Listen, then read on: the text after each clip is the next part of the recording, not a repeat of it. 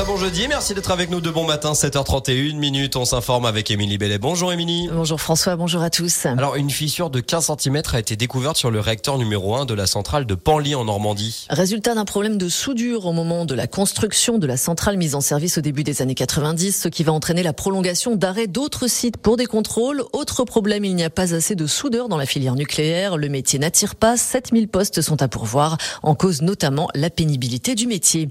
Rendez-vous est donné aujourd'hui entre Emmanuel Macron et plusieurs personnalités, dont les représentants des principaux cultes. Il sera question de la fin de vie, alors que les conclusions de la Convention citoyenne seront remises au gouvernement le 2 avril. Retour chez nous, l'indignation à Passy, où de nombreuses dégradations ont lieu à l'ancienne clinique Sanselmos du plateau d'Assy. Depuis le déménagement à Cluse en 2021, les locaux sont vides, mais ils disposent encore du matériel médical et d'équipements qui sont vandalisés, ce qui provoque l'émoi de certains habitants. Le directeur d'exploitation de Sanselmos, Franck Bourdier, affirme que le matériel restant vient justement de trouver des bénéficiaires.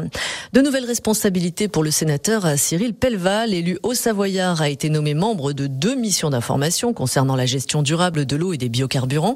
Cyril Pellevat, qui est déjà commissaire du groupe aménagement du territoire et développement durable au Sénat, est très engagé sur les questions environnementales. Un après-midi de sensibilisation est proposé aujourd'hui à Megève. Il concerne l'accès aux soins à destination des saisonniers de Megève et des communes de demi-quartier, Combloux et Pras-sur-Arly.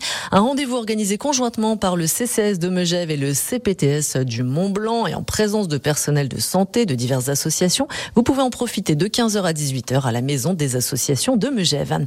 La skieuse Axel Gachet-Mollaret en duo avec Emilia Rop a remporté hier la première des quatre étapes de la 37e édition de la Pierre Amente dans le Beaufortin. Côté homme, Matteo Jacquemou et Samuel Eki ont pris la troisième place derrière deux duos italiens. La plus célèbre des courses de ski alpinisme au monde est prévue jusqu'à samedi. Et puis on a appris euh, hier la mort de Marcel Hamon. L'un des derniers représentants du music hall, il s'est éteint à l'âge de 93 ans chez lui en région parisienne. Il s'était fait connaître notamment avec Le Mexicain en 1962, classé pendant plusieurs semaines numéro 1 des ventes à l'époque.